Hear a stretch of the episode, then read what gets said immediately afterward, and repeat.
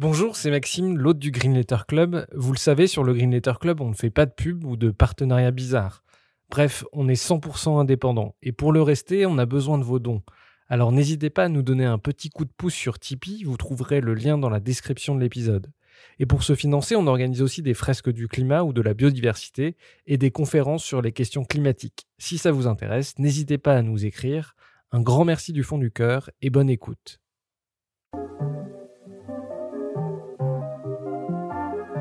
Bienvenue dans le Green Letter Club, la chaîne qui décortique les grands sujets écologiques. Aujourd'hui, nous allons parler d'écologie municipale. Transport, biodiversité, logement, les maires ont de nombreux leviers pour lutter contre le réchauffement climatique. D'où cette question, les maires écolos peuvent-ils inventer la ville de demain? Pour y répondre, nous avons invité Damien Carême, maire écologiste de Grande-Sainte pendant plus de 18 ans et désormais député européen. Damien Carême, bonjour. Bonjour.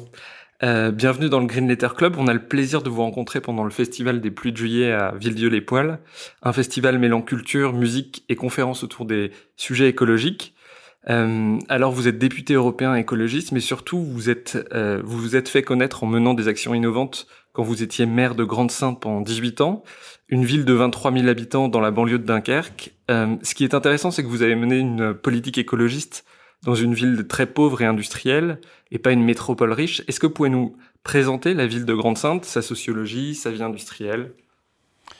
Oui, alors Grande-Sainte est effectivement une commune euh, sur la mer du Nord, là-haut, à côté de, Dunkerque. Ça touche Dunkerque, c'est aussi à 30 km de Calais, et on en reviendra euh, sur l'utilité de préciser cela. C'est une ville récente. Elle est née, elle est sortie de terre en 1960 jusqu'à la fin des années 50. C'est un petit village de maraîchers et l'État français a décidé pour relancer l'économie locale, le port de Dunkerque après la guerre, parce que Dunkerque avait beaucoup souffert pendant la Seconde Guerre mondiale, d'implanter la sidérurgie en bord de mer et donc a décidé à l'époque d'implanter Usinor euh, sur cette façade maritime. Donc on a eu besoin d'aller de, de recevoir les ouvriers qui construisaient cette usine et qui allaient qui allait travailler dans cette usine par la suite. Et donc, on est passé d'une ville, d'un village de 1600 maraîchers à une ville de 25 000 ouvriers en 25 ans, euh, avec euh, les difficultés de faire pousser une ville aussi rapidement que ça. Et on connaît en France les, ce qu'on appelle les ZUP, les zones à urbaniser en priorité, avec des, un urbanisme en chemin de grue. On mettait une grue sur un rail et on construisait le, le long de ce rail-là, euh, parallèlement et perpendiculairement. Euh, voilà, c'est une ville qui a été longtemps une ville dortoir euh, dans, les années 60 jusqu'aux années 75. Mais c'est une ville qui aujourd'hui euh, souffre de la désindustrialisation parce que Usinor, dans les années 72-73, au, plus haut, a embauché presque 12 000 salariés. Aujourd'hui, ils sont plus de 2800 directs. Beaucoup de choses ont été externalisées, donc euh, les ouvriers ont été paupérisés parce qu'ils ne dépendaient plus de la convention collective de la métallurgie. Ils étaient dans des boîtes de gardiennage, par exemple, dans voilà, on a, externalisé un certain nombre de services. Donc, euh, de la pauvreté qui augmente dans cette ville. Aujourd'hui, euh, il y a 33% des foyers qui vivent sous le seuil de pauvreté dans la ville. Il y a 28% de chômage, euh, avec une population qui est assez captive, parce que pas très formée, et qui est très dépendante du secteur industriel aujourd'hui. Donc, et, paradoxalement, c'est une ville pauvre, mais c'est une ville qui a des ressources fiscales importantes. C'est une ville qui a des ressources fiscales importantes parce qu'il y a la présence de ces industries-là, effectivement, et c'est ce qui a permis d'offrir à cette population des équipements sportifs, des équipements sociaux, des équipements euh, culturels. Euh, c'est une ville qui, du coup, embauche elle-même, c'est le troisième employeur de, la collectivité, qui embauche beaucoup de personnel, qui, ce personnel sera au chômage si, si c'est pas la ville qui les embauchait. le choix de la collectivité depuis toujours, ça a de ne pas externaliser euh, des services, la gestion des espaces verts, la gestion de l'entretien, c'est du personnel communal qui fait ça, donc c'est des emplois euh, communaux euh, qui gèrent ce, ce, ce type de, de service. Euh, voilà, c'est un choix qui a été fait. Alors, effectivement, c'est une ville qui avait une richesse fiscale qui aujourd'hui est bloquée depuis pratiquement l'année 2000, là où la taxe professionnelle que touchait la collectivité est partie à l'intercommunalité à partir de, de cette année-là. Et depuis quelques années, euh, on nous réduit nos dotations et donc on doit faire plus parce que la, la difficulté sociale augmente avec moins de ressources fiscales depuis un certain nombre d'années. Alors pour vous connaître vous, euh, vous faisiez quoi avant d'être maire de Grande-Sainte J'ai commencé ma carrière avec un DUT d'animation socioculturelle. J'ai travaillé euh, auprès de, de, personnes frappées par le handicap euh, au sein de l'association des paralysés de France pendant un an. Après, j'ai été, je me suis occupé de, de, jeunes qui étaient placés dans des centres pendant six mois en internat. C'était une vie un peu décalée. Euh, après, j'ai été animateur en, en, prévention santé. J'ai travaillé dans une télévision locale ensuite. Euh, puis j'ai refait des études d'informatique et j'ai été informaticien dans une collectivité avant d'être, euh, de devenir maire en 2001. Quelles sont les mesures emblématiques que vous avez menées dans la commune?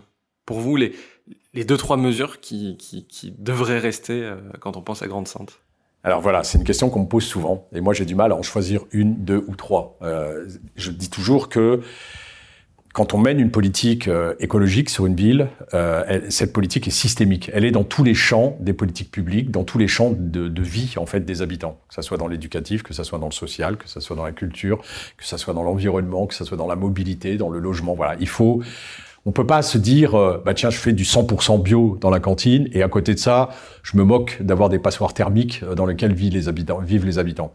Donc la chose de, de laquelle je suis plus fier, c'est la cohérence de notre action municipale pendant des années. Et donc on a été, on a investi tous les champs. Alors, il y a des mesures peut-être plus récentes qui restent derrière. Alors, effectivement, c'est le 100% bio dans les cantines scolaires euh, et aujourd'hui 100% bio et local. Euh, on a fait ça à partir de 2011 et on est en production locale sur la partie maraîchère depuis euh, l'année dernière. Mais c'est aussi le minimum social garanti qu'on a mis en place l'année dernière aussi. Euh, c'est quoi ce minimum social garanti? C'est une allocation qui est donnée aux gens qui vivent sous le seuil de pauvreté pour porter leur revenu au seuil de pauvreté, juste au-dessus du seuil de pauvreté. Et comment on finance cette mesure-là, puisqu'on n'a plus d'augmentation de, nos recettes? En fait, on a fait une grosse économie sur l'éclairage public de la ville. On a, on a repris tout plan d'éclairage public de la ville. On avait 7000 points lumineux. On l'a réduit parce qu'on éclairait des rues euh, euh, où il y avait personne qui habitait. On suréclairait un certain nombre de rues, donc on a retiré un certain nombre de candélabres. On a changé toutes les ampoules euh, pour mettre de la LED. Euh, et en fait, on a, on a fait une économie à l'année, une fois qu'on avait fini tous ces travaux-là, de 500 000 euros. Et cet argent, on a décidé de le prendre pour euh, mettre en place ce dispositif, ce minimum social garanti auprès de, de la population.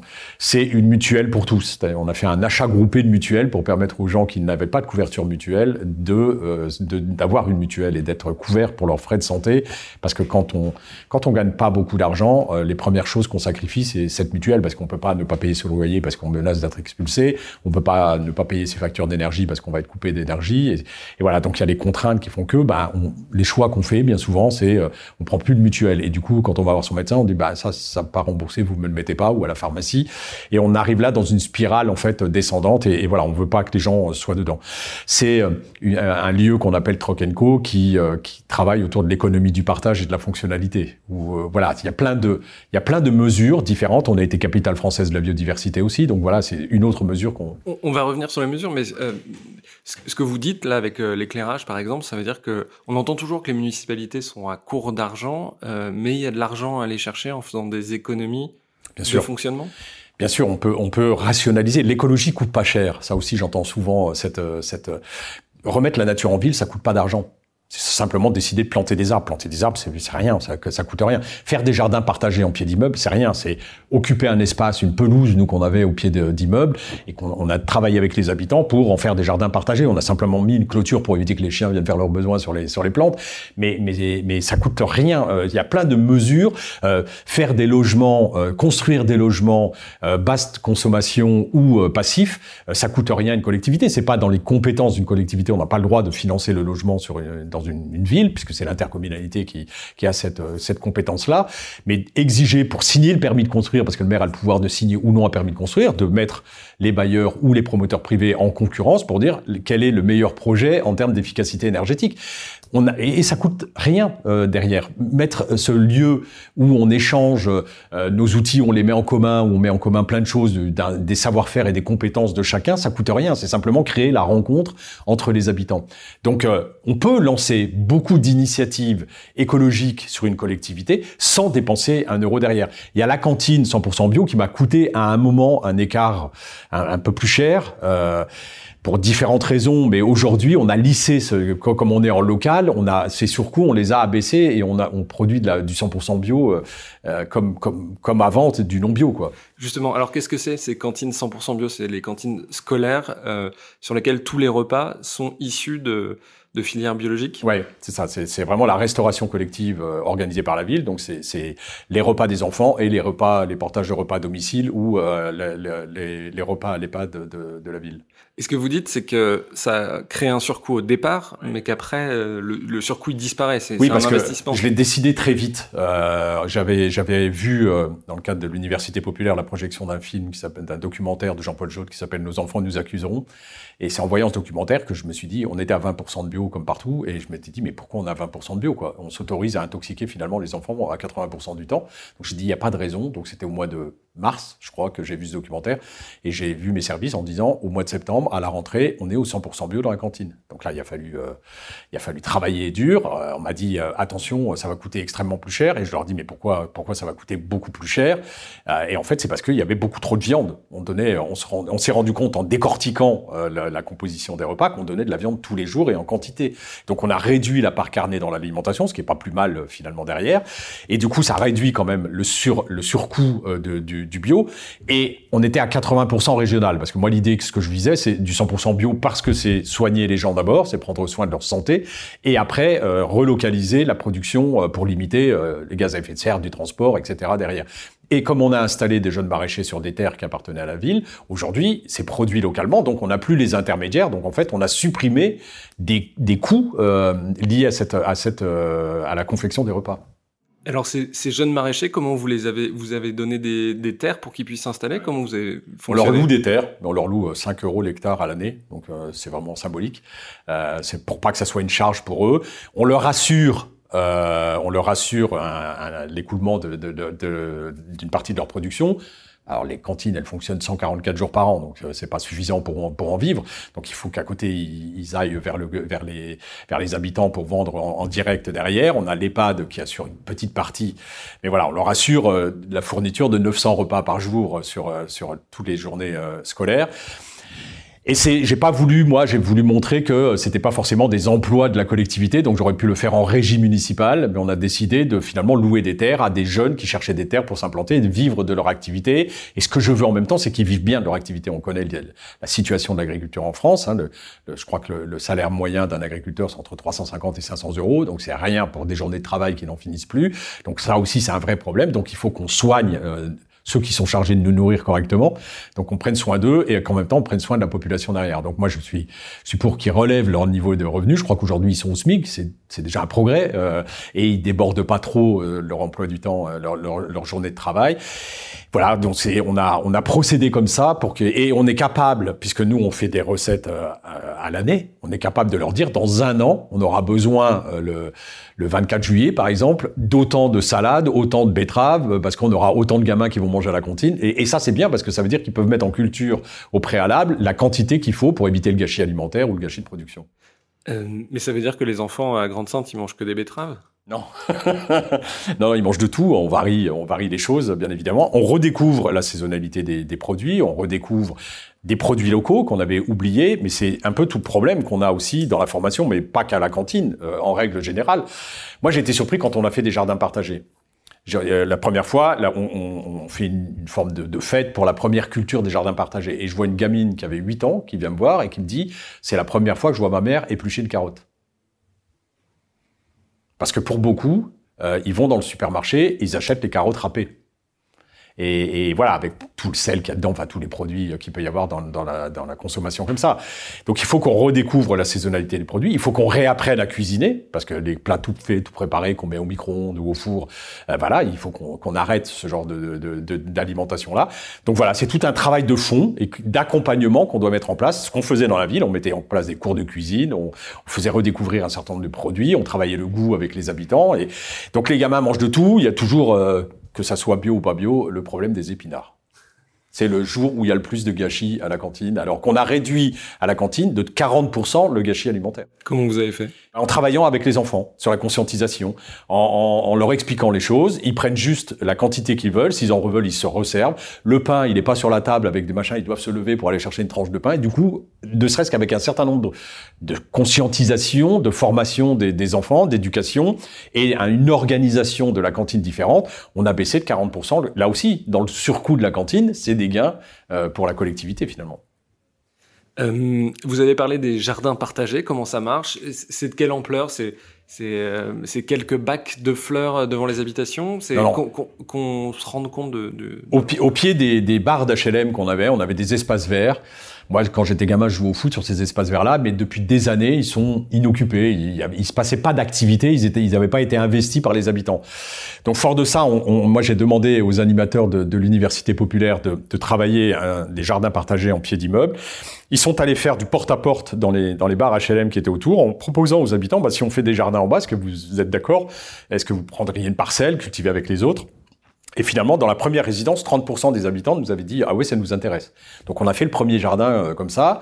On a retravaillé sur une deuxième résidence. Donc c'est des parcelles en fonction des familles euh, qui peuvent faire 10 mètres carrés, 40 mètres carrés. Donc c'est des parcelles qui appartiennent à la ville et que des terrains qu'on met à, à, disposition. Il y a juste une convention qui dans lesquelles les gens s'engagent un à ne cultiver sans mettre de produits euh, de produits toxiques, euh, deux à entretenir leur jardin parce que si les autres entretiennent à côté et que c'est pas entretenu, ça, ça peut poser des, des problèmes. Donc c'est la seule la seule euh, la seule condition qu'on qu met derrière. Sur la deuxième résidence, on fait le même travail de porte à porte. Il y a 50% là des, des, habitants de la résidence qui sont d'accord et on fait le deuxième jardin. Aujourd'hui, on doit être à 7 ou 8 euh, lieux comme ça où il y a dans les dans, dans, chacun des jardins, il y a entre 20 et 30 ou 40 parcelles et, et voilà. Et aujourd'hui, ça fait pas loin de 200 habitants qui ont leur parcelle en pied d'immeuble euh, et qui cultivent une partie de leurs besoins alimentaires à l'année et là où je m'étais dit, c'est la, c'est la vraiment, au départ, je m'étais dit, bah, ça va permettre aux habitants de faire des économies, euh, de, pouvoir cultiver eux-mêmes leurs leur, euh, leurs besoins alimentaires. Et finalement, euh, ce que ça crée aussi, c'est du lien social dans, le, dans, dans ces barres d'immeubles. Moi, je me, là, pareil, sur la première récolte qu'il y a eu dans ces jardins partagés, il y a une habitante qui me dit, mais à un moment, on a eu plein de salades, on, on pouvait pas les manger tout en même temps, donc on allait faire du porte-à-porte chez nos voisins d'au-dessus, qu'on a, avec lesquels on n'avait jamais parlé pour leur proposer des salades. Et voilà, et ça crée ce lien-là. Ils ont mis des tables dans les jardins partagés, ils boivent l'apéro ensemble, ils discutent. Voilà. C'est extrêmement important aussi, parce que c'est ça l'écologie, c'est aussi créer du lien entre les habitants. Ouais, c'est remettre des lieux de passage et de des lieux de vie, des ouais. lieux de vie dans la et, ville. Il y a même des dans le, le dernier qu'on a réalisé de jardin, c'est parce qu'en fait il y avait des jeunes qui squattaient au pied d'une résidence, qui embêtaient les habitants, etc.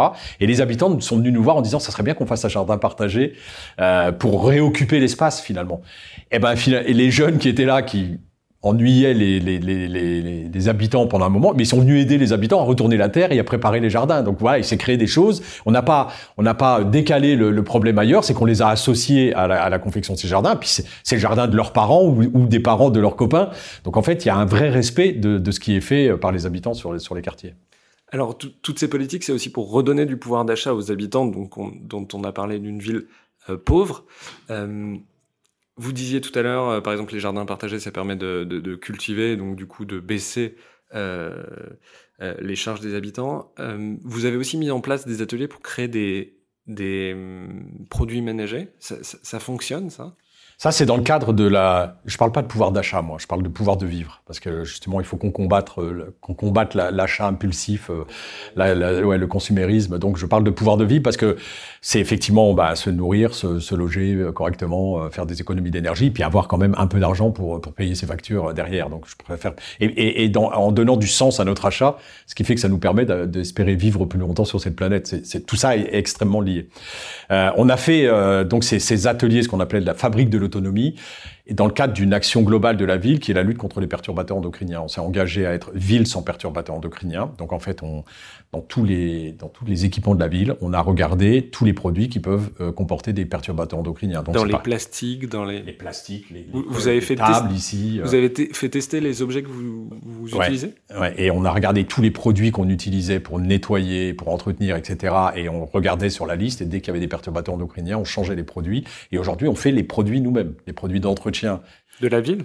Ouais. des, équipements, voilà, les écoles, les, les salles de sport sont nettoyées avec des produits qu'on fait nous-mêmes. Pourquoi on fait ces produits nous-mêmes, parce que d'abord c'est beaucoup moins cher que des produits qu'on achète euh, tout fait. Deux, on prend soin du personnel d'entretien aussi qui avait plein de maladies professionnelles liées à l'utilisation des produits euh, d'entretien. Et on dit aux habitants, ben, faites comme ça, et on leur dit pas faites comme ça, mais nous on fait autrement. Donc euh, on apprend, on a appris effectivement aux habitants à, à confectionner des lessives, des produits ménagers, euh, des cosmétiques, sans en utilisant que des produits naturels pour lutter contre les perturbateurs endocriniens. Et donc euh, voilà, euh, il y a eu plus de 800 habitants qui sont passés à l'université populaire pour pour apprendre à faire ça. Et du coup après chacun y vient avec ses, ses formules et, et c'est un échange aussi entre les habitants qui est extrêmement important. Et la collectivité c'est aussi associé à ça. Mais on a vraiment dans les couches des crèches, dans, dans tous les équipements de la ville, on a supprimé les perturbateurs endocriniens. Dans les marchés publics de la ville, quand on quand on achète du matériel ou des produits, on envoie toute une liste de produits interdits dans la composition de ce qu'on nous livre dans, dans, la collectivité. Voilà, c'est là aussi ça coûte pas d'argent. C'est simplement d'être vigilant et, de, de, mettre l'accent sur un certain nombre de points qui sont euh, qui sont extrêmement euh, nocifs euh, pour la santé des habitants. Ça coûte pas d'argent. est-ce que ça vous en, est-ce que ça vous en a rapporté de faire vos produits d'entretien vous-même? Ah oui, alors j'ai pas j'ai pas le montant de la facture, mais mais c'est c'est énorme. quand je prends le, le parallèle avec avec un, un, particulier, un litre de lessive, on va dire c'est entre 4 et 5 euros. Euh, quand on le fait soi-même, c'est 40 centimes d'euros. Euh, donc on, voit bien la différence pour l'habitant, euh, pour la collectivité où on utilise des hectolitres de produits d'entretien par par semaine, vu le nombre de salles de sport, de bureaux, de, de services qu'on a à entretenir. si je multiplie ça à l'envie, j'ai pas fait, j'ai pas demandé au service qu'on me fasse qu'on me fasse le, le, le, calcul, mais mais oui, bien sûr. Donc, mais c'est encore une fois pour dire l'écologie, c'est pas cher. Ça peut être économe. Il y a combien d'agents municipaux à Grande-Sainte? Euh, des titulaires, ils sont 750 euh, et euh, au total, on fait pas loin de entre 1000 et 1100 fiches de paix par mois parce qu'on a des, gens qui des remplacements, on a des gens qui sont en contrat euh, temporaire. Euh, voilà, on a plein de contrats différents dans la collectivité, ce qui est beaucoup pour une ville de 23 000 habitants. Moi, la Cour des comptes qui venait contrôler régulièrement la collectivité me disait vous avez trop de dépenses de personnel et là je leur disais mais c'est pas votre problème. J'utilise l'argent public, c'est un choix politique. Euh, j'utilise l'argent public comme je l'entends, euh, à partir du moment où je respecte les règles, les codes des marchés publics, les finances. Est-ce que la ville, elle est, elle est en difficulté financière? Non, loin de là. On est en très bonne santé financière. Euh, voilà, moi je suis pas là pour, euh, pour trésoriser la, thésauriser l'argent public. Euh, donc voilà, j'ai une dépense qui évite une dépense sociale. On met des gens en activité sur des contrats qui leur permettent peut-être de retrouver un boulot à l'extérieur après. Donc voilà, c'est toute la politique qu'on avait menée dans la collectivité. vous avez parlé des universités populaires. Qu'est-ce que c'est? Alors en France, quand on regarde l'université, les universités populaires, j'allais dire, il y a autant d'universités de contenu que d'universités populaires. Vous en avez une célèbre dans la région ici avec euh, celle de Michel Onfray à Caen. Euh, il y en a une autre qui est importante, l'université populaire et citoyenne à, Roubaix. Euh, voilà. Et, et il traite, elle est plus philosophique, celle de Michel Onfray. Euh, euh, celle de, de, de, de, Roubaix, elle est plus euh, liées autour de l'urbanisme des quartiers et de la participation citoyenne. Euh, voilà, nous on a décidé que c'était un outil d'émancipation de la population. Voilà, on, parce que pourquoi? C'est créer le, le, le, pendant de la télévision et du système médiatique où euh, tout ça est tenu par 9 milliardaires en France qui sont tous dans la même logique, voilà, d'achat, de, productivisme, de, de gains, etc. Et, et, et ben il faut il faut extirper euh, les citoyens de ce modèle-là pour leur montrer qu'il y a une autre société possible. Donc c'est avoir euh, des conférences, euh, passer des documentaires avec les réalisateurs, faire les ateliers de fabrique de l'autonomie, accompagner les jardins partagés, ceux qui le font aussi, mettre en place des écrivains publics pour aider les habitants dans leur démarche administrative. Voilà, l'université populaire fait, joue vraiment ce rôle de d'émancipation de, de, la population pour les sensibiliser. C'est c'est elle qui a qui organise, qui a lancé alors le Repair Café, mais aussi ce qu'on a appelé le Troc. C'est cette, c'est cet endroit où on met en commun une outil tech, une grainothèque. Euh, voilà, on vient, chacun vient porter ses graines. Euh, j'ai pas de perceuse, je peux aller louer une perceuse? Ouais, il faut pas que vous achetiez une perceuse d'ailleurs, c'est idiot parce que vous en servez pas. Vous euh, sur une, une, étude qui avait été menée par un fabricant euh, Black Decker, euh, il utilise la perceuse entre, on utilise la perceuse entre 6 et 13 minutes quand quand on va la changer. Donc on voit bien l'idiotie. On n'a pas besoin d'une perceuse, on a besoin de faire un trou. Et c'est ça toute la logique dans laquelle on est. On n'a pas besoin de posséder l'objet, on a besoin de l'usage de l'objet. Et, et l'outil tech, c'est ça. On utilise les objets quand on en a besoin et, le reste du temps, ils peuvent servir à d'autres. C'est beaucoup d'économies de matières premières, c'est beaucoup d'économies financières parce qu'on n'a pas acheté euh, un certain nombre d'outils derrière. Enfin voilà, c'est cette logique-là aussi, et l'université populaire va jusqu'à là.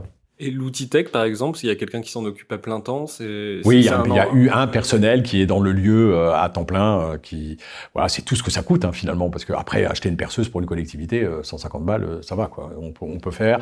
Mais après, les habitants viennent fournir eux-mêmes un certain nombre de choses. par exemple, hein, moi, quand j'étais là une fois, je, je, visitais le lieu avec une délégation, et il y a un habitant qui arrive avec un réhausseur de siège pour enfants, en disant bah moi mon enfant il est trop grand, il va plus dedans, je viens le donner parce que ça peut servir à des grands-parents qui reçoivent leurs petits enfants un week-end sert à rien qu'ils l'achètent, ils viennent l'emprunter, ils le remettent le lundi euh, quand les, petits enfants sont partis. Et voilà. Et finalement, les habitants rentrent dans cette logique. Alors comme c'est du monde ouvrier, ils sont déjà très débrouillards, les habitants. Ils font des... Mais quand on collectivise comme ça un lieu où on centralise ce genre de choses, ça marche et les habitants ils sont enfin encore une fois là-dedans c'est la fête quoi ils viennent du coup ils en profitent pour boire le café ensemble pour échanger euh, euh, des, des, méthodes de faire des, des, des savoir-faire qu'ils ont les uns les autres mais quand on vous écoute, euh, vous êtes collectiviste? Bah oui. c'est la social écologie. C'est bien ce que... Moi, je vois pas d'autres issues pour j'ai beaucoup réfléchi pour savoir comment je peux aider ma population. Le maire crée pas d'emploi. Il faut arrêter avec ça. Et puis, euh, c'est pas parce qu'il y a une implantation d'une entreprise qu'on se garantit l'emploi. Parce qu'il y en a une qui arrive, euh, qui crée 200 emplois, il y en a trois qui ferment, qui, qui suppriment 300 emplois. Et moi, je vis ça depuis, enfin, j'ai vécu ça pendant 19 ans sur l'agglomération. Donc, il faut, il faut qu'on se débrouille différemment. Euh, moi, je suis pour le revenu de base, euh, parce que je me dis qu'à un moment, de toute manière, il y aura pas de travail pour tout le monde. Et qu'est-ce qu'on fait, euh, comment on fait? Et, et je pense que le, on a un système, il faut réorienter le système de valeurs dans, notre pays. Aujourd'hui, celui qui va travailler à ArcelorMittal, qui aide un, multimillionnaire capitaliste à, faire une tonne de fonte pour apporter de l'argent aux actionnaires de la Bourse de Londres, il a de la valeur, lui, et celui qui toutes les semaines va encadrer trois fois par semaine les gamins à un entraînement de foot et les amène le week-end, bah lui il n'a pas de valeur, il n'est pas payé. Et je me dis pourquoi l'un on donne une valeur et qu'à l'autre on donne pas une valeur. Donc il faut qu'on réoriente notre le, le, le, système pour savoir à quoi on donne de la valeur finalement dans notre pays. Et c'est un peu ce à quoi répond le revenu de base.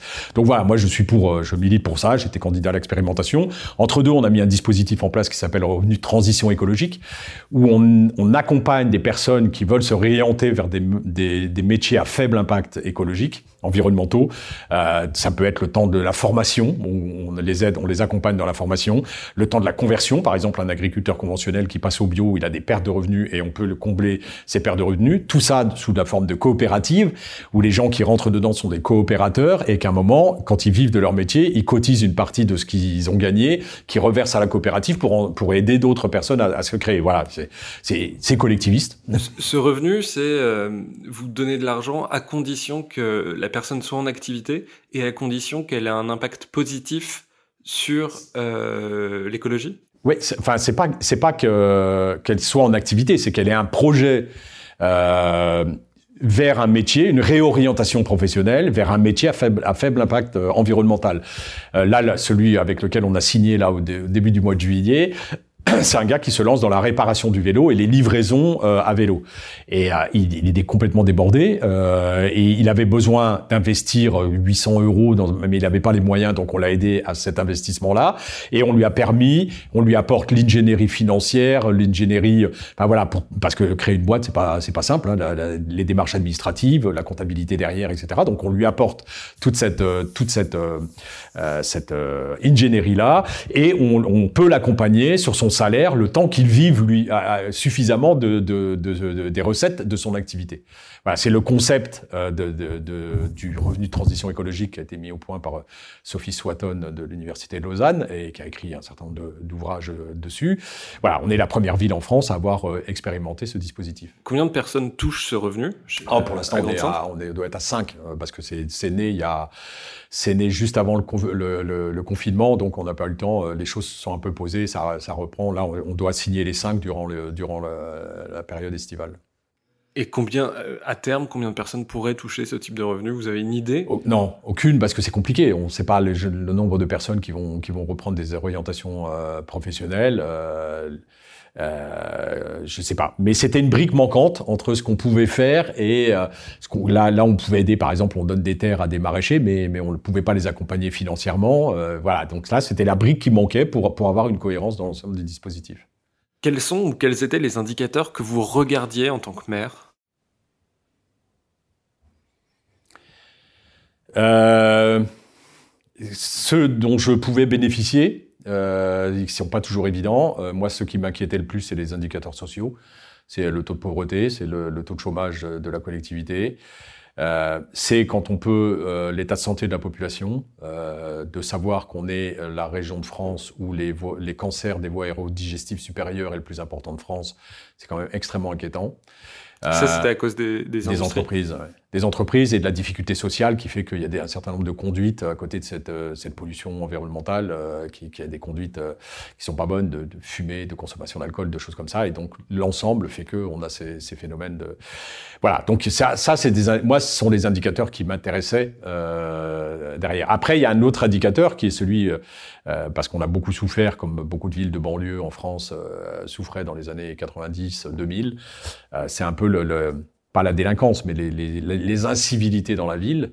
Et en fait, on a réussi à baisser énormément là où on était, euh, on était dans le top, euh, largement au-dessus de l'agglomération, voire euh, parmi les, les, principales villes d'incivilité sur la région Nord-Pas-de-Calais. On est largement descendu et en dessous de la norme des, villes. Donc, euh, c'est aussi des indicateurs extrêmement intéressants, cela. Et on voit bien que le travailler sur le bien-être des habitants apporte une sérénité, apporte un calme dans la collectivité. Bon, c'est aussi parce que on a apporté à côté de ça des réponses à la jeunesse, on a apporté un certain nombre de réponses euh, aux préoccupations des uns et des autres qu'on qu arrive à ça. C'est quoi cette baisse des incivilités? C'est la baisse des, des vols, des agressions ouais, ça, des, des... des, agressions, des choses comme ça. C'est les faits de, relatés par la police. C'est des indicateurs que relève la police sans arrêt. Donc on avait les, les relevés d'indicateurs chaque mois et les comparaisons d'année après année.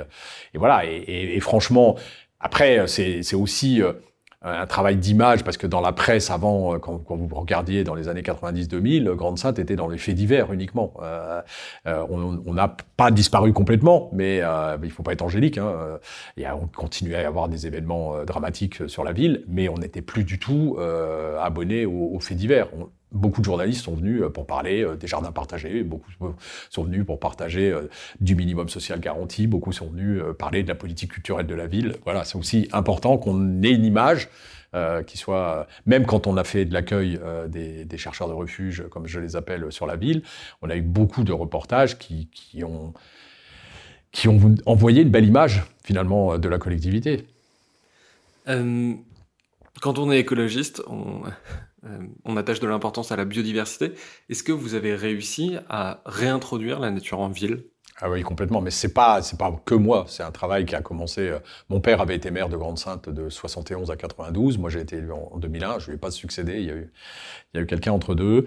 Et, et lui d'ailleurs quand il est arrivé, alors c'était une ville, à l'époque c'était euh, des champs, hein, on est sur une zone de polder, c'était des champs de tulipes grosso modo et, du maraîchage. Quand la ville s'est implantée, il n'y avait pas d'arbres, c'était pas pas une région où il y a des arbres.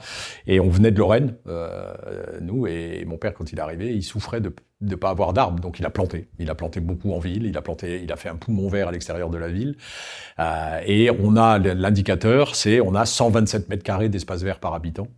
Euh, ce qui est énorme. On a 95% de la population qui vit. C'est quoi la moyenne en France Vous avez une idée? Euh, À Lille, c'est 7 mètres carrés. À Paris, euh, c'est à peu près la même chose. Voilà. Non, on est dans le dans le top des, des collectivités euh, dans, dans, les villes. Hein. Je parle pas des villages ou, ou des petits bourgs, mais euh, dans, dans, les villes, c'est un indicateur. Enfin voilà, c'est un indice qui est extrêmement haut. 95% de la population vit à moins de 300 mètres d'un espace naturel parce qu'on les a disséminés dans la ville. On n'a pas fait une concentration, mais on a enfin on a vraiment équilibré à l'échelle de la ville la présence de la nature, euh, un poumon vert à l'extérieur. Et, et c'est pour ça qu'en 2010, d'ailleurs, le jury de, de, de, de, la capitale française de la biodiversité nous a accordé le, le, le prix. Vous avez réaménagé un, un cours d'eau? Non. Euh, en fait, en, en 73, avant le choc pétrolier, euh, sur l'agglomération dunkerquoise, comme on était en pleine expansion économique, les, les statisticiens, les géographes nous disaient mais la, la, la, la population de l'agglomération va doubler dans les 20 ans, donc il faut qu'on se prépare à construire euh, des nouveaux quartiers sur l'ensemble de la de l'agglomération. À Grande-Sainte, il y avait une décision de faire un nouveau quartier de, de 5000 5000 habitants et euh, c'est à, à, cette époque-là, c'est en 73 qu'a démarré euh, ce qu'on appelle la démocratie participative aujourd'hui euh, à Grande-Sainte, avec euh, l'association de la population à, la construction du quartier. Et, donc il y a une équipe pluridisciplinaire d'un architecte, d'un urbaniste, d'un paysagiste, d'un économiste et de une cinquième spécialité, sociologue, un sociologue, qui sont qui ont travaillé en immersion dans la population de la ville, avec les habitants, les, associations de personnes âgées, les jeunes de la maison des jeunes et de la culture, les écoles, enfin voilà, pour dire bah dessinons le quartier de demain, de ce quartier-là, quelle, quelle forme il devrait avoir, qu'est-ce qu'il devrait y avoir dans, dans, ce quartier? La seule contrainte qu'avait imposée la ville, c'est on est en territoire de polder, donc nous on a besoin d'avoir un, réseau d'irrigation qui, qui, que les eaux pluviales soient conduites vers la mer, sinon on est on, on est sous l'eau. Euh, donc voilà, c'est ce qu'on appelle des watergans euh, dans, dans le nord. Et plutôt que de les mettre dans des gros tuyaux comme ça se fait aujourd'hui sous la route, euh, mon père avait, avait demandé qu'on les fasse apparaître en ville, comme comme à Bruges, comme dans les villes, euh, comme dans les villes Amsterdam, partout dans les villes du Nord, où euh, on se sert des canaux pour faire en fait de l'aménagement urbain. Donc tout ce quartier a été refait et le quartier suivant, qui est né dans les années 80, euh, ont été dessinés autour de cette de ce cours d'eau, mais qui est de l'eau de pluie en fait. C'est c'est pas un cours d'eau qui a été euh, qui a été remis à remis à jour. C'est c'est vraiment le ruissellement de l'eau de pluie euh, des routes et tout ça qui, qui part dans ce réseau de canaux et qui est rejeté à la mer par un système enfin voilà de d'évacuation. Et c'est vraiment euh, ça ça ça qualifie euh, l'aménagement de, de, de ces quartiers là. Enfin, là aussi ça ça c'est c'est ce qu'on appelle une trame bleue. Hein, dans le, on a les trames vertes avec la nature, mais là c'est une trame bleue euh, avec l'aquatique et la, la, faune, euh, la faune aquatique et la forêt aquatique. Comment vous avez travaillé pour euh, euh, faire revenir la nature en ville? Est-ce que vous étiez conseillé justement par des par des euh, par des naturalistes, enfin des, des, Parfois, on a on a mené, on a eu même des, on était lieu de recherche d'université. Euh, on a fait jour mené un programme sur trois ans qui s'appelait Cuba. Les corridors des uns sont les barrières des autres. Euh, donc ils ont analysé, ils ont mis des puces dans des grenouilles pour voir le parcours des grenouilles, etc. Donc, on a eu vraiment un travail scientifique qui a été fait pour nous accompagner dans, dans ce travail-là. Mais les services de la ville sont extrêmement compétents. Ils font référence au niveau national sur leur sur leur capacité et leur euh, l'aménagement qu'ils font. Donc euh, j'ai beaucoup écouté mes services. En fait, euh, c'est des gens passionnés, c'est des militants de la nature qu'on qu a dans les dans les services de la ville. Et je me souviens d'une réunion une fois en face de la salle des fêtes, il y avait pareil une étendue, une pelouse qui servait pas à grand chose. Je m'étais dit bah c'est bien le soir quand on sort du spectacle, ça serait bien d'avoir un restaurant euh, qui, qui, ouvre. Et comme on n'est pas très loin des entreprises, le midi il pourrait il pourrait s'en sortir économiquement parce que le midi il aurait les, les repas des, des entreprises et le soir euh, les repas du, de la salle de spectacle. Et je leur dis, un jour, je leur présente, parce que je travaillais régulièrement avec eux, je leur demandais qu'ils me parlent de la biodiversité, où on en était. Euh, et moi, je leur faisais part des projets qu'on avait derrière pour qu'ils commencent à intégrer ça dans leur, dans leur euh, architecture paysagère. Et je vois leur tête qui change à ce moment-là euh, quand ils m'écoutent, et je leur dis, mais qu'est-ce qui se passe? Et ils me disent, mais monsieur le maire, là, c'est une pelouse dunaire avec une orchidée sauvage qui est rare. Et je leur dis, bah, on fait pas le projet on le déplace, le projet, le restaurant, on va le faire ailleurs. Mais on ne casse pas. Si vous me dites que c'est précieux, je vous fais confiance. Et, et, ils étaient interloqués. Mais parce que de préserver cet endroit et plutôt que de, de mener un projet, peut-être qu'il l'avait pas vécu jusqu'à maintenant, mais ça fait partie de la relation que j'avais avec les services. Il y a une relation de confiance qui s'établit. Ils sont beaucoup plus compétents que moi en matière de biodiversité. Et comme nous, on s'enorgueillit d'avoir été capitale française de la biodiversité, il faut pas que je fasse n'importe quoi. Enfin, il y a ceux qui, qui prennent les titres mais qui s'en foutent finalement. Euh, moi, c'était vraiment, euh, voilà, je, je, suivais ça. C'est, je suivais les services sur les sur les plans de gestion. Euh, des fois c'est pas facile, mais une fois, moi j'écoutais des gens d'extérieur et notamment à la région euh, Hauts-de-France, Nord-Pas-de-Calais à l'époque quand j'étais élu régional, il y, a un, environnementaliste qui vient voir en me disant Damien, tu fais quoi des arbres que vous coupez? Parce que des fois il y a des vieux arbres qu'il faut couper parce qu'ils menacent la sécurité des gens. Je dis bah écoute, j'en sais rien. Il dit ça serait bien que tu les laisses euh, sur place parce que c'est toute une biodiversité qui se développe après dans les troncs. Mais depuis ce jour-là, on laisse tous les troncs euh, et les branches. Alors on l'explique aux habitants, on leur explique pourquoi. Mais aujourd'hui, il y a des troncs à côté, là où on les abat, on les laisse. Et puis et la nature fait son fait son travail. Et, ça, les habitants, finalement, ils sont vachement euh, intéressés. Là, ce qu'on appelle la gestion différentielle, on tombe plus les pelouses pour laisser la biodiversité se développer. Il y a de l'éducation à faire, il y a de l'information à la population, mais finalement, les gens comprennent. Et, et à la limite, ils respectent complètement ces, ces lieux-là. Quoi. Il y a tout un travail à faire. Est-ce que vous arriviez à suivre euh, le, le, nombre d'espèces qu'il y a sur la commune, euh, les populations d'espèces? Ça, c'est quelque chose que vous avez, que vous êtes en capacité de, ouais, c'est ce que de relever. Services, ouais, ouais, et ils ont fait un, ce qu'on appelle un abécédaire de biodiversité euh, euh sur la ville, euh, donc un, vraiment un répertoire de la biodiversité. Ils comptaient les espèces d'oiseaux, ils comptaient les espèces de chauves-souris. On sait qu'il y a marin, mur, je ne sais plus, une espèce de chauve-souris qui avait disparu de la région euh, et qui on a retrouvé des couples à Grande-Sainte le murin des marais. Euh, voilà, il y a des espèces euh, d'oiseaux, euh, des couples d'oiseaux, mais tout était inventorié par les, par les services de la ville, avec l'aide de d'autres qui venaient de temps en temps, le, le groupe, le GON, groupe ornithologique Nord. Enfin voilà, il y a plein de, tout, ça travaille en réseau. On avait nous des éducateurs nature qui faisaient tout ce travail de, de recensement dans le personnel. Il y avait un piégeur d'oiseaux pour recenser les, les, oiseaux qui passaient sur la ville. Voilà, il y a plein, on, avait, euh, on s'était vraiment outillé pour, pour faire cette observation. Euh, écologiquement, il y a un point qui est très important, c'est l'énergie. Euh, Qu'est-ce que vous avez fait en matière d'énergie dans la ville? Des économies. Euh, c'est un truc qui est, qui est tout bête. De la conscientisation, c'est-à-dire qu'au-dessus de tous les interrupteurs, c'est éteigné en sortant. Euh, et on est passé, euh, il y a je sais plus à quelle année, mais ça fait quelques années maintenant. Euh, on achète, on passe des marchés publics pour l'achat d'énergie, comme tous les achats d'une collectivité, donc sur l'électricité, sur le gaz pour chauffer les, les, équipements. Et on est à 100% euh, d'électricité renouvelable. Euh, on achète de, de, d'électricité avec des certificats, c'est-à-dire qu'on on sait que cette électricité a été produite soit sur un barrage, soit sur de l'éolien, soit du panneau photovoltaïque. Et on est à 75%. oui. Mais ça, pour comprendre, c'est des sources qui sont injectées dans le réseau. Donc, ça peut être des éoliennes qui sont très loin ou un barrage qui un barrage qui est dans les Alpes et effectivement ils injectent et donc ils, ils, ont des certificats qui sont émis à ce moment-là et nous on rachète des certificats qui veut dire que ben, l'énergéticien par lequel ça il peut pas revendre plus de certificats qu'il en a euh, derrière. Et ça veut dire que c'est une, une électricité que vous achetez plus cher? C'était vrai, mais les prix baissent et aujourd'hui on l'a au même prix que l'électricité nucléaire. Et on est à 75% de gaz renouvelable, euh, pareil, qui c'est de la méthanisation de, de ferme. Alors j'ai des certificats, on achetait ça à une ferme de Dordogne, je crois. On avait euh, tous les ans euh, le certificat de la production. Et à partir de 2021, on n'utilisera plus de gaz puisqu'on a construit un réseau de chaleur sur la ville. On va récupérer la chaleur d'ArcelorMittal qui est derrière.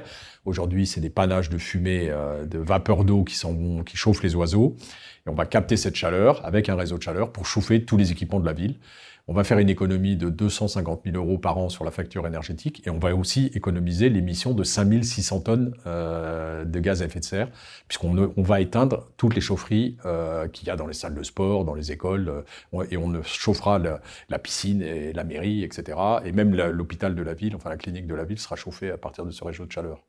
Ça pour bien comprendre, parce que je suis pas sûr que tout le monde connaisse les réseaux de chaleur. C'est des gros tuyaux qui passent pour euh, chauffer les bâtiments publics. On se met au-dessus, on récupère cette chaleur qui vraiment à la sortie de la cheminée c'est de la vapeur d'eau à 140 degrés et on chauffe des, des, de l'eau en grande quantité dans des tuyaux qui sont en train d'être euh, qui sont en train d'être passés dans la ville et on va se raccorder à la place à la, à la sortie de la chaudière en fait de chacune de chacune des de chacun des bâtiments de la ville et aussi là où il y a des chaudières collectives dans les bâtiments collectifs. Mais ça on se dit c'est des, des investissements monstrueux, non?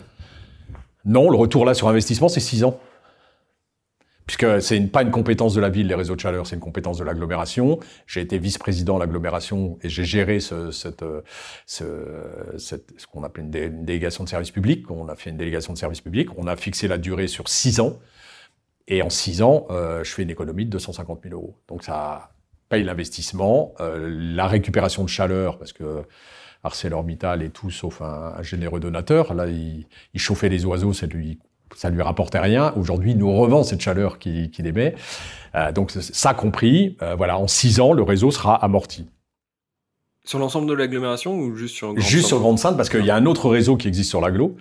On ne pouvait pas euh, le grouper pour des raisons euh, pour des raisons de marché public, etc. Donc on a fait juste une DSP pour cette partie de réseau, et c'est pour ça qu'on a fait six ans, parce que l'autre l'autre délégation de service public s'arrête dans six ans, et que dans six ans, on fera une délégation de service pour l'ensemble du réseau et qui seront raccordés.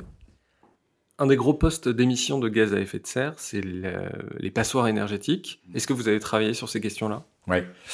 Euh, D'abord par la communauté urbaine de Dunkerque qui a lancé un dispositif qui s'appelle Réflexe Énergie, où euh, on faisait des, alors c'est vieux, hein, c'est des années 90-15, euh, euh, on faisait de la thermographie des maisons de l'agglomération pour voir un peu où il y avait des, des fuites de chaleur dans, dans, les maisons. Et on pouvait donc il y avait un agent qui passait, qui regardait. Enfin c'était de la thermographie aérienne, donc il y avait un hélicoptère qui passait euh, sur l'agglomération en période hivernale et qui vraiment faisait de la thermographie. On voyait bien les maisons, euh, les toits qui étaient rouges, donc en fait des perditions de chaleur extrêmement importantes de, sur ces maisons-là, ou par les fenêtres, ou par les portes, pour les menuiseries. Donc et les habitants pouvaient venir euh, voir leur maison et, et, et du coup, euh, on les conseillait, on apportait une ingénierie pour dire, bah, il vaudrait mieux que vous commenciez. Alors des fois, la toiture était, elle était pas du tout euh, rouge, donc elle était bleue, donc ça veut dire qu'elle était bien isolée. Par contre, ça sortait par les fenêtres ou par les portes, donc il fallait changer les menuiseries de, de, de la maison. Donc on les accompagnait dans le, dans le plan de rénovation de, de leur bâtiment, de leur maison, pardon,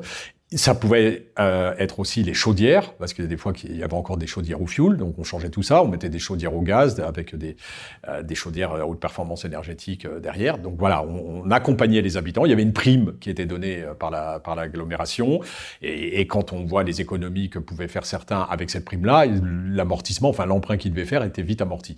Nous, on a décidé à Grande-Sainte il y a quatre ans de doubler cette prime parce qu'on avait des gens, des, des propriétaires pauvres, des maisons qui avaient même pas le d'accéder à, de faire un emprunt, même s'ils avaient l'aide de la communauté urbaine.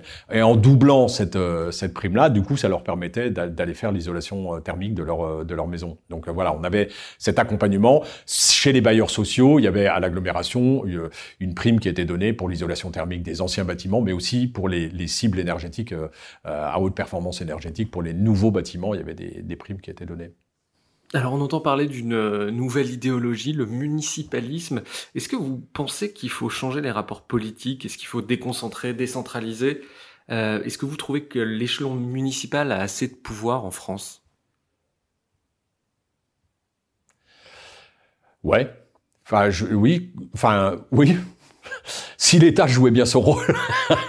Euh, par exemple, nous, on a, accueilli euh, et on a beaucoup dépensé d'argent public pour accueillir des, chercheurs de refuge qui arrivaient sur notre territoire, alors que c'est une compétence de l'État. Et comme l'État n'était pas présent et ne faisait pas, euh, nous, la collectivité, on a dû faire face à ça. Donc, c'est pas normal. Et, j'ai été plus loin que les prérogatives qu'a une municipalité pour prendre en charge cet, aspect-là.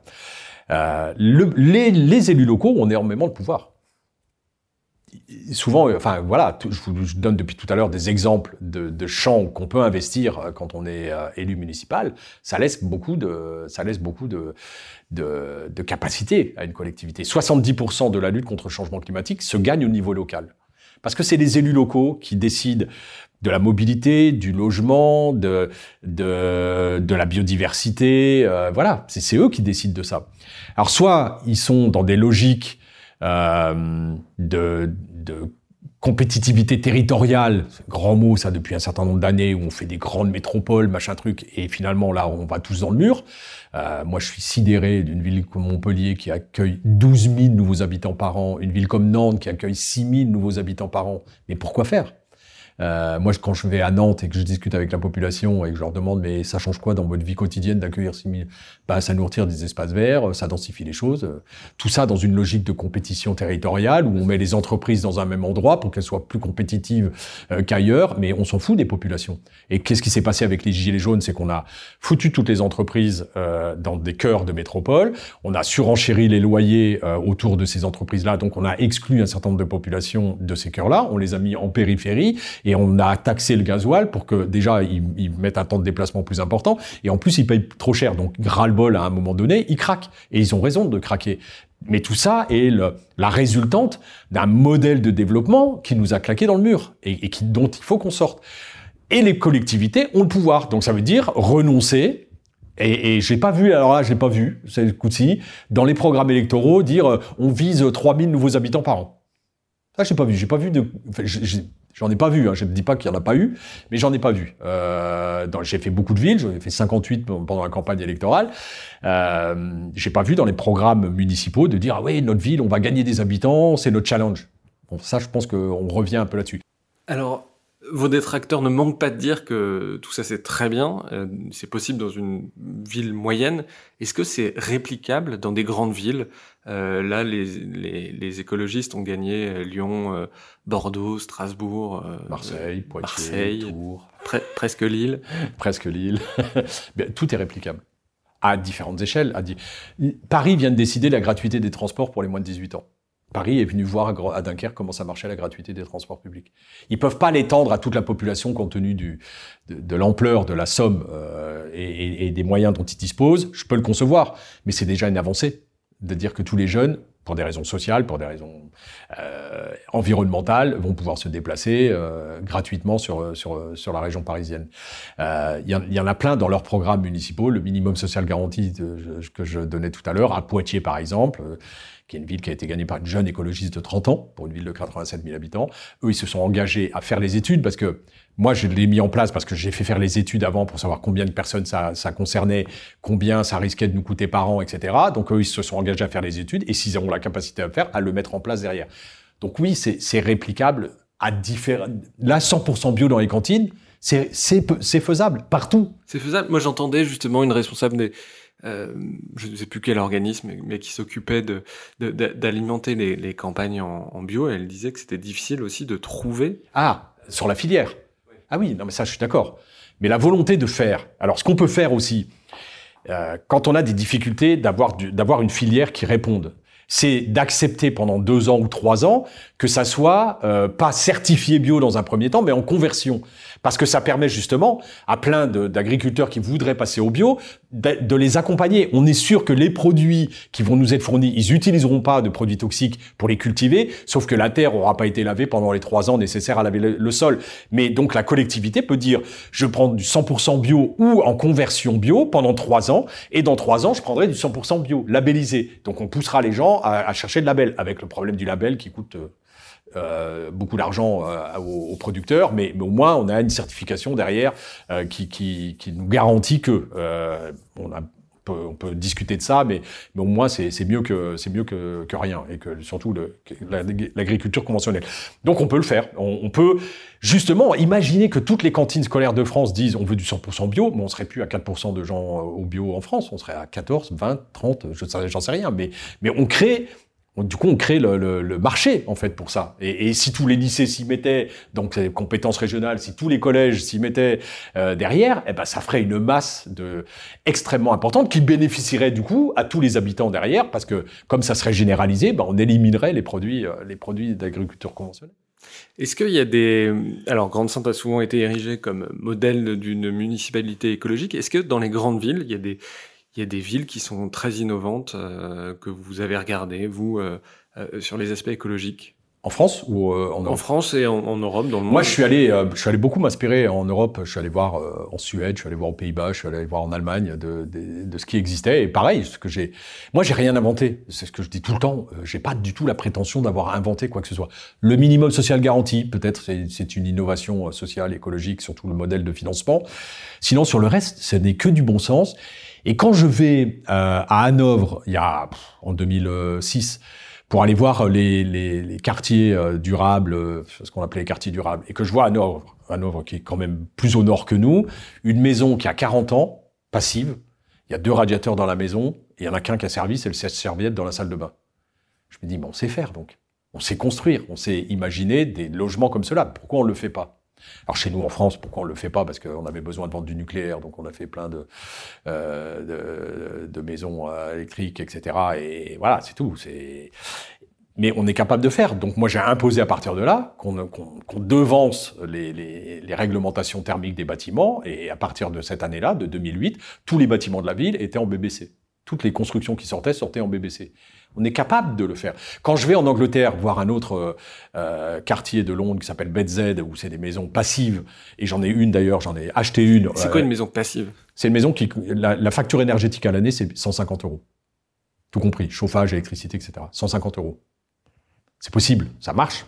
En Angleterre, ça marche. À Londres, Il y a un quartier qui s'appelle BZ, d'un architecte euh, Bill Dunster, euh, qui, qui, a construit ça. J'ai acheté une maison que j'ai implantée à Grande-Sainte, de ce quartier-là, et que j'ai implantée à Grande-Sainte, et on a fait des visites de cette maison pour expliquer ce qu'était une maison passive. C'est une maison qui est conçue euh, avec un positionnement bioclimatique, donc qui se met bien en, rapport au soleil pour capter le maximum d'énergie, euh, qui a des systèmes aussi pour protéger de la chaleur en, en été euh, derrière, qui a une masse thermique dans la construction de 22 tonnes dans la maison, donc avec des pierres qui absorbent la chaleur et la restituent euh, en, hiver et qui la restituent durant la nuit, et en été qui absorbe, en, été qui absorbe de la, la, fraîcheur et qui le restitue avec un sol en pierre, avec des murs enfin, qui, qui sont conçus comme ça.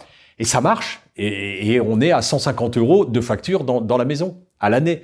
Donc voilà, c'est j'ai vu ça en Angleterre et on l'a fait visiter. Il y a 8000 personnes qui sont venues visiter de la ville et puis des écoles d'architectes et des bailleurs sociaux, etc. pour voir un peu en quoi ça consistait. C'était tout nouveau à l'époque, c'était en 2008 qu'on a construit cette maison parce qu'on préfigurait l'écoquartier qu'on allait construire euh, euh, un peu plus loin sur euh, l'endroit où on a installé cette maison, expliquant aux gens en quoi ça consistait. Mais il suffit pas d'avoir une maison qui s'y prête, il faut aussi euh, bien la ventiler, bien l'utiliser. Donc il y a une petite formation à faire euh, aux habitants qui arrivent dedans.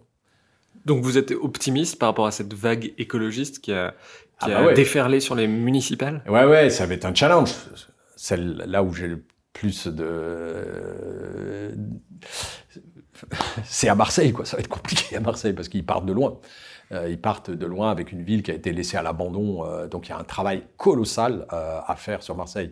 Ailleurs, ils vont pouvoir, je pense que Grégory à Lyon, que, Léonore à, Poitiers, que Jeanne à Strasbourg. Enfin voilà, ils ont ils ont plein d'idées. Moi, je les ai vus. J'ai été faire le, le premier tour de la campagne électorale avec eux. Donc j'ai vu leur programme. On va, ça va décoller, ça va décoller. Et là, du coup ce qui pouvait être fait dans quelques villes en France, à Los Angeles, à Grande-Sainte, à Grenoble, etc. Ça va, ça va se multiplier, euh, ça va se multiplier dans ces grandes villes-là. Ça va être euh, ausculté à la loupe et, et, on va voir le changement de, le changement de dimension. Vous avez des rapports compliqués avec l'État. Euh... Tendu. Comment ça se passe? Je parle sur la question climatique. Euh, vous avez euh, porté plainte contre l'État. Ouais, Pourquoi? pour son inaction en matière de lutte contre le changement climatique. Bah pourquoi? Parce que voilà, j'ai cité un certain nombre d'exemples de ce qu'on faisait nous la ville, de ce qu'on initiait euh, la ville euh, pour lutter contre le changement climatique. Euh, les habitants font leur rôle, ils font de, la, de, de l'isolation de leurs bâtiments, euh, ils sont sur les transports collectifs, sur la pratique du vélo, enfin voilà, etc., etc. Le seul qui manque à l'appel pour lutter contre le changement climatique, c'est l'État dans ses compétences. Et nous, on est particulièrement menacés euh, à Grande-Sainte parce qu'on est en territoire de polder et que l'avant-dernier rapport du GIEC euh, disait qu'au rythme où ça allait, en 2100, le territoire, la submersion sera envahi par la submersion marine parce que la mer monte et que les pluies s'accentuent chez nous parce que c'est pas le réchauffement climatique, c'est le changement climatique. Et le dernier rapport de GIEC de septembre dernier disait que c'était plus en 2100, mais en 2050. Et ça va très très vite. Et, là, je ne sais pas si on va pas com commencer à connaître euh, avant, la, avant 2050 les, premiers épisodes de, de, de, montée de la mer derrière. Et donc là, il y a urgence à faire en sorte que l'État se donne les moyens. Et donc partout à travers le monde, il y a un certain nombre de, collectifs qui ont porté plainte. Le dernier qu'on qu connaît, euh, c'est aux Pays-Bas, hein, un, collectif Ouganda qui, qui, avait porté plainte et qui a gagné contre l'État euh, des, des Pays-Bas, qui a été condamné à mettre en place des mesures extrêmement euh, importantes. Moi, ce que je veux, c'est ça, c'est de forcer l'État qui signe toutes les conventions internationales, les accords de Paris, les machins, machins, et qui respecte rien, qui s'assied une fois qu'il a signé. Donc j'en ai marre, quoi, de, de, gens qui prennent des engagements et qui respectent pas leurs engagements. Donc voilà, je portais plainte, c'est au Conseil d'État. J'espère que qu'on aura réponse. Ça fait près de deux ans maintenant, ça sera, ça fera deux ans en octobre ou novembre. Donc j'espère qu'on aura. Et qu'est-ce que vous espérez? Pas que l'État soit condamné à faire. Donc c'est ça, qu'il soit condamné à, à faire. faire. Oui, bien sûr. Moi, je ne demande pas d'argent pour la ville. Ce que je, ce que je veux, c'est qu'on lutte contre le changement climatique. Et effectivement, qu'on arrête ces conneries de ligne intérieure en avion, qu'on prenne une décision politique d'interdire ça, qu'on relance le fret ferroviaire, qu'on relance, enfin voilà, il y a des décisions politiques qui doivent être prises que ce gouvernement et ces les gouvernements précédents ont refusé de prendre. Il y a un moment, ça suffit. On peut pas, on peut pas aller sur les tribunes à l'international. On peut pas dire make uh, our planet great again et, derrière s'asseoir sur tout. Il faut changer la politique agricole dans notre pays. Il faut changer. Enfin, voilà, il faut arrêter avec les lobbies euh, du nucléaire et avec les lobbies de l'énergie. Il faut qu'à un moment l'État prenne ses responsabilités. Et ça, les collectivités peuvent pas faire à la place de l'État. Donc si ils écoutent pas les citoyens, s'ils écoutent pas la convention citoyenne, s'ils écoutent pas les spécialistes qui depuis des années hurlent en disant attention on va dans le mur, attention on va dans le mur, et que maintenant on est face au mur, eh ben il faut que la justice tranche. Et puis euh, j'espère que la justice les condamnera à mettre en œuvre. Sur les transports, on en a un petit On n'en a pas beaucoup parlé justement. Euh, Qu'est-ce que peut faire un maire? Est-ce que c'est euh, au niveau régional, au niveau national qu'il faut travailler? Bah, Il y a tous les niveaux euh, dans les compétences de chacun. Il y a au niveau national sur qu'est-ce qu'on fait du fret ferroviaire, qu'est-ce qu'on fait des trains, des petites gares, etc. etc. Il y a l'accompagnement des régions sur les transports régionaux avec les TER sur les, sur les, sur les, trains. Il y a aussi les régions qui doivent arrêter de faire des, voies, des contournements, enfin de subventionner encore de, de, de l'automobile. Et puis il y a au niveau des agglomérations, c'est le transport collectif sur l'agglomération, c'est comment on évolue, comment on fait des pistes cyclables sur l'agglomération. Donc nous, sur l'agglomération dunkerquoise et dans le cadre de la vice-présidence que j'assurais, j'avais les transports, on a décidé de, de, refaire tout le réseau de transport de l'agglomération. Pour que les gens prennent le transport en commun, il faut répondre à trois critères.